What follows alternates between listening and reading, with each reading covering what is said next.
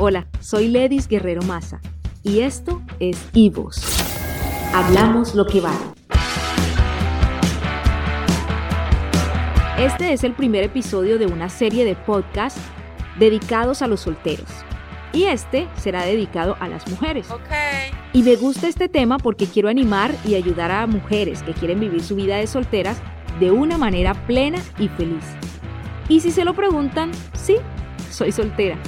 Y quiero que así como yo he ido aprendiendo, puedan hacerlo también. Excellent. En el día de hoy vamos a tratar un tema bastante interesante y es por qué muchas mujeres aún están solteras.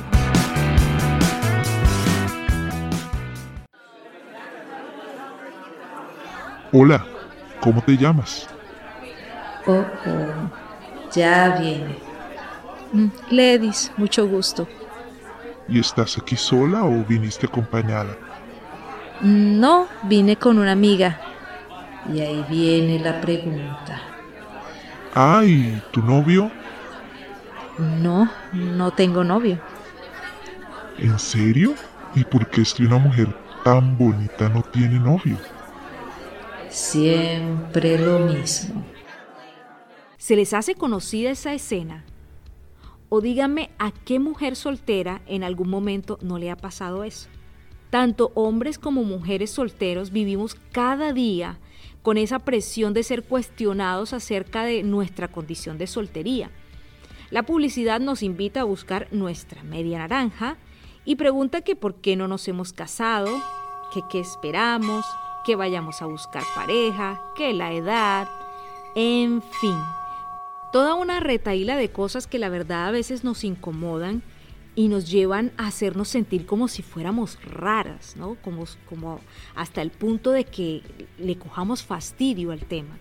Es en situaciones como estas que debemos estar seguras de que estar solteras es una decisión sana y no es una actitud equivocada para querer tapar nuestra necesidad de tener pareja. Y lo digo porque hay muchas solteras con pensamientos equivocados acerca de la soltería. Miren que en un estudio que se realizó en el año 2015 en, pues en grandes ciudades arrojó lo siguiente. Dice, el número de hogares formados por una sola persona, que bueno, en realidad hogar de una sola persona es, es raro, pero aumenta a medida que pasan los años y probablemente no haya otra ciudad en el mundo donde este fenómeno sea más visible que en Tokio. Miren lo que dice un hombre de 30 años que trabaja en una compañía exportadora, él se llama Naoki, y él justificó su decisión de estar solo haciendo énfasis en el aspecto económico. Dice, si me enamoro no podría gastar en lo que quiero ni ahorrar para mí. Estar en pareja supondría tener que ir a conciertos y comer afuera significaría un gasto muy alto. ¿Qué? ¿Qué tal? Yo no me quiero encontrar con Naoki. Dice Ayumi, una diseñadora de modas de 27 años. Ella lo explicó de esta manera. Prefiero estar sola porque ya sé lo que pasaría después del casamiento. Ocurre lo mismo en todas las parejas. Me dan lástima viven y trabajan para ahorrar, para comprar una casa, para comprar un coche, para mantener un hijo. ¿Qué? O sea. Y termina así el artículo. Dice, por lo visto, preferimos estar solos y sentirnos libres a lidiar con las complicaciones del amor. ¿Estaremos perdiendo algo en el camino? Pero ¿por qué será que pensamos así? ¿No será que es porque nosotros muchas veces nos creemos lo que nos venden los medios y el mundo acerca de ser solteros. Y esto pues nos lleva a vivir obviamente vidas desordenadas, con propósitos equivocados, con corazones rotos y lo peor de todo es que nos lleva a tener una actitud de todo está bien, yo lo tengo bajo control. Pero muy dentro de nosotras mismas sabemos que nada está bien. Quiero decirles que la soltería no es como la muestran en las películas o en las series de televisión, porque fíjense, fíjense cómo son las mujeres solteras de las películas, por ejemplo, de las que me he visto. Eh, las mujeres viven una vida donde no hay que rendirle cuentas a nadie, donde el objetivo es conseguir total placer, querer a toda costa independencia, mujeres que deban tener relaciones con el uno y con el otro para ser felices y por supuesto nada de compromisos. Mm, no. Por ejemplo, hay una película que se llama Solteras. ¿Y cuál es la solución eh, para, la, para que la protagonista deje su soltería? Y es salir con varios hasta llegar al punto de que por fin alguno le pida matrimonio y al final la protagonista queda sola y según ella feliz. Pero se han puesto a pensar alguna vez que en realidad ella quedó con su corazón roto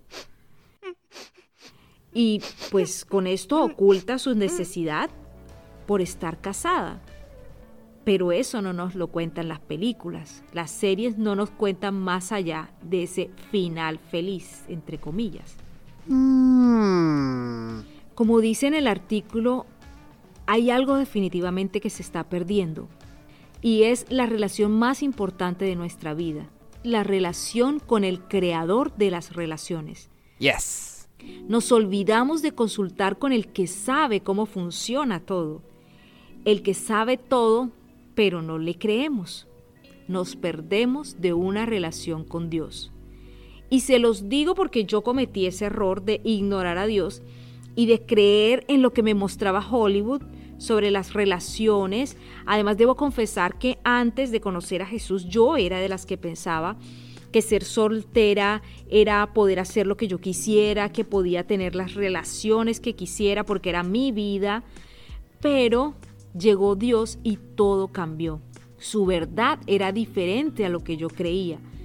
Y créanme una cosa, chicas, vivir siendo soltera y apartada de Dios era un caos total. Era buscar la manera de satisfacer mis necesidades y encontrar el amor de un hombre y escuchar a todo el mundo preguntar, ¿y cuándo es que te vas a casar? O la pregunta, ¿y el novio? y eso me hacía sentir menos, como tal vez algunas de ustedes puedan sentirse. Entonces, ¿qué podemos hacer las solteras ante esta presión? Y bueno, que también es, es lo que yo hago. Una de estas cosas, la primera, la número uno que, que, debemos hacer es no desesperarnos. Yo sé que muchas veces nos han dicho lo mismo, pero es de verdad lo que debemos hacer no desesperarnos, porque lo peor que podemos hacer, chicas, es caer en desesperación. Y esto obviamente nos va a llevar a tomar malas decisiones. Segunda cosa, disfruta ser soltera. Puedes viajar, puedes ahorrar, salir de compras, pero eso sí, siempre con un corazón sano. Tercero, no te autopresiones. Esta no es una competencia para ver quién encuentra pareja primero. Ya ves que siempre está uno buscando ver, ay Dios mío, y se casó esta, y se casó mi amiga, y se casó mi prima, y se casó la hermana de mi amiga. Entonces como que, ¿y yo qué? O sea, no, no nos autopresionemos. Esto no es una competencia. Y cuarta cosa que les aconsejo, chicas, para hacer, y es que piensa que no hay una edad perfecta para casarse. Recuerden que como dice el dicho, como dice eh, por ahí una frase muy bonita, el amor no tiene edad. ok. Así que la idea es que si decides ser soltera, que sea con un buen propósito, que no sea por querer eh, ser egoísta o tal vez por orgullo o por querer tapar ese dolor de que no tengas pareja esa no es la idea. No, no, no, no. Cultiva relaciones sanas también guiadas por Dios. No creas nunca que eres una fracasada si no te casas. Puedes perfectamente ser soltera, feliz y no sentirte avergonzada ni culpable por eso.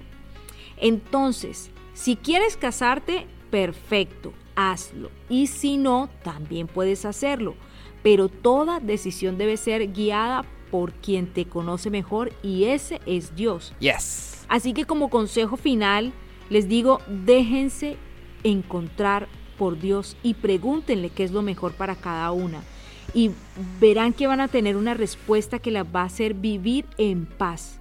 No tienen que estar adivinando porque Dios lo sabe todo.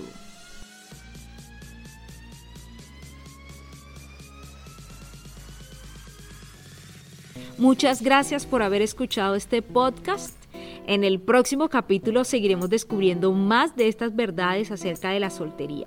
Si les gustó, pues suscríbanse a mi canal, compártanlo con sus conocidos, pueden escucharlo en Spotify, en mi canal de YouTube. Nos escuchamos en el próximo podcast. Esto es Y Vos, hablamos lo que vale.